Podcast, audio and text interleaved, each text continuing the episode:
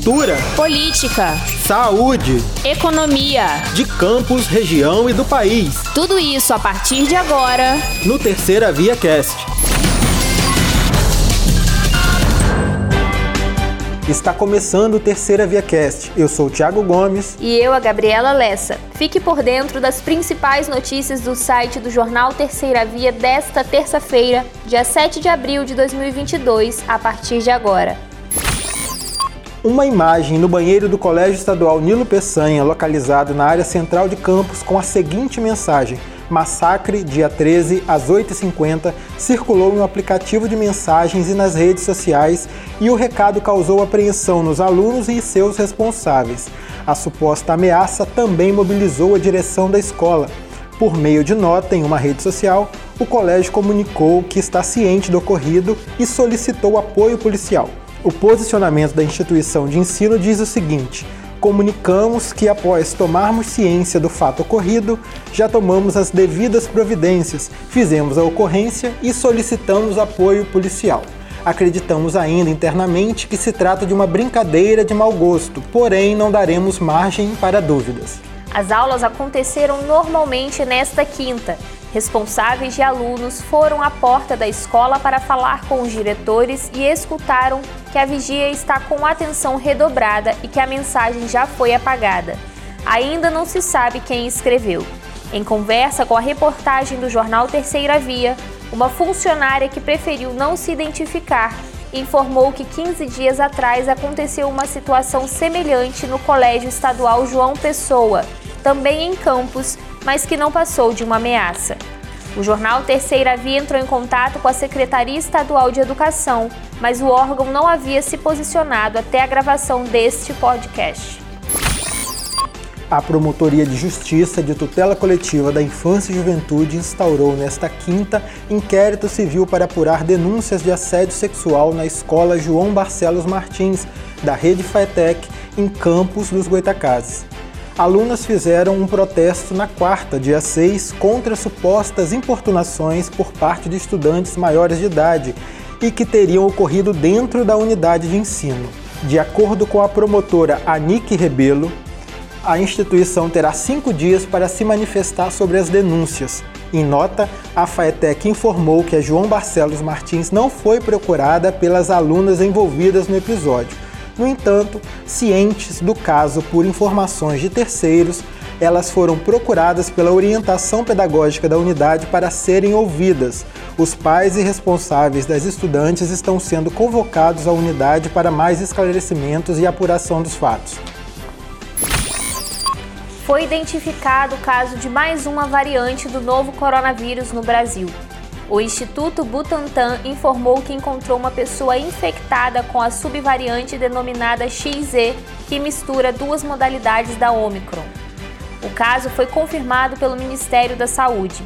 A pasta acrescentou que mantém o constante monitoramento do cenário epidemiológico da Covid-19. A variante XZ é uma combinação de duas cepas diferentes da Omicron, a BA1 e a BA2. O primeiro caso foi mapeado na cidade de Londres em janeiro deste ano. Segundo o Instituto Butantan, a taxa de crescimento da XZ é 10% superior à da cepa BA2. Contudo, o Instituto informa que ainda não há evidências suficientes acerca de mudanças, vantagens e desvantagens da circulação da nova variante em aspectos como a gravidade, transmissão e eficácia de vacinas já existentes.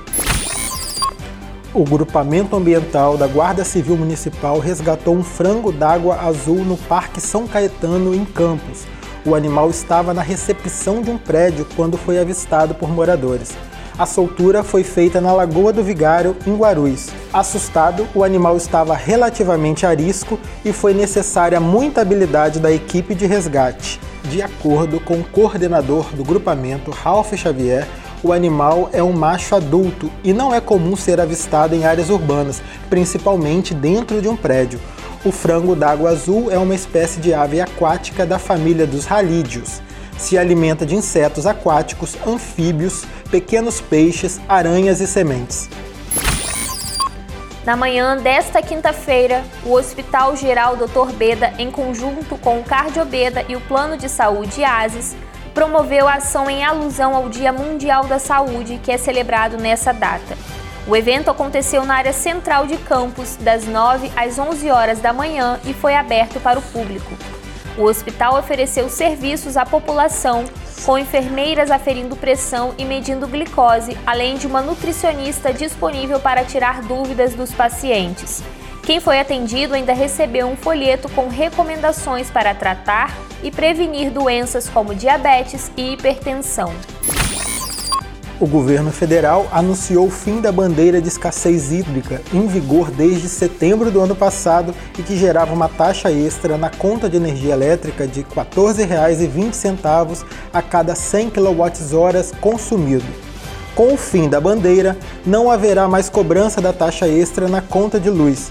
A medida entra em vigor a partir do dia 16 de abril. Nesta data passará a vigorar a bandeira verde a conta de luz terá redução de cerca de 20%.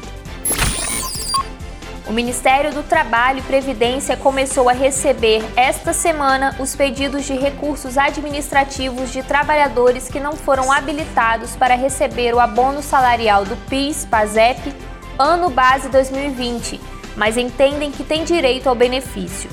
Os pagamentos do abono salarial começaram a ser feitos em fevereiro e os beneficiários podem sacar o dinheiro até o dia 29 de dezembro. Cerca de 23 milhões de trabalhadores foram habilitados para receber o recurso este ano. Os trabalhadores podem questionar o não pagamento por meio das superintendências regionais do trabalho do Ministério, por meio do endereço eletrônico trabalho.uf@economia.gov.br colocando nos dígitos UF as letras da sigla do estado de domicílio. Por exemplo, trabalho.sp@economia.gov.br. O prazo de análise do recurso é de 45 dias. Morreu nesta quinta em São Paulo, aos 94 anos, Andor Stern, o único sobrevivente do Holocausto nascido no Brasil de acordo com a Confederação Israelita do Brasil, Stern, nascido na capital paulista, mudou-se para a Hungria ainda criança junto com seus pais. Foi levado para Auschwitz, separado da sua família e não voltou mais a revê-la. De volta ao Brasil, Andor se dedicou a contar o que viveu e sofreu no campo de extermínio construído pelos nazistas na Polônia. Os depoimentos de Stern foram registrados no filme Não Mais Silêncio, de Márcio Pitliuk e Luiz Rampazzo. O Holocausto foi o massacre de judeus e de outras minorias ocorrido nos campos de concentração alemães durante a Segunda Guerra, que durou de 1939 a 1945. A família não divulgou as causas da morte de Stern, que deixou cinco filhos. O enterro ocorreu às 15 horas no cemitério israelita de Embu, na capital paulista. O delegado campista Luiz Maurício Armon, lotado atualmente na 42ª DP Recreio dos Bandeirantes, é o delegado responsável pela operação que resultou no cumprimento de 11 mandados de busca e apreensão após denúncia de vazamento de imagens sexuais de uma adolescente de 15 anos. O suspeito é o vereador da cidade do Rio de Janeiro e ex-policial militar Gabriel Monteiro. Armon conversou com o jornal Terceira Via. Segundo ele, a investigação começou a partir do momento em que a adolescente de 15 anos e a mãe procuraram a delegacia para relatar suposto vazamento de fotos e vídeos com conteúdos sexuais filmados, segundo a denúncia pelo vereador. Os 11 mandados foram cumpridos em uma casa de luxo em um condomínio de alto padrão, onde mora inclusive a cantora Anitta, no Rio. Quer saber mais detalhes sobre estes e outros assuntos? Acesse nosso site, o jornalterceiravia.com.br e também as nossas redes sociais. Te esperamos aqui para o próximo Terceira Via Cast. Fique sempre muito bem informado com a gente.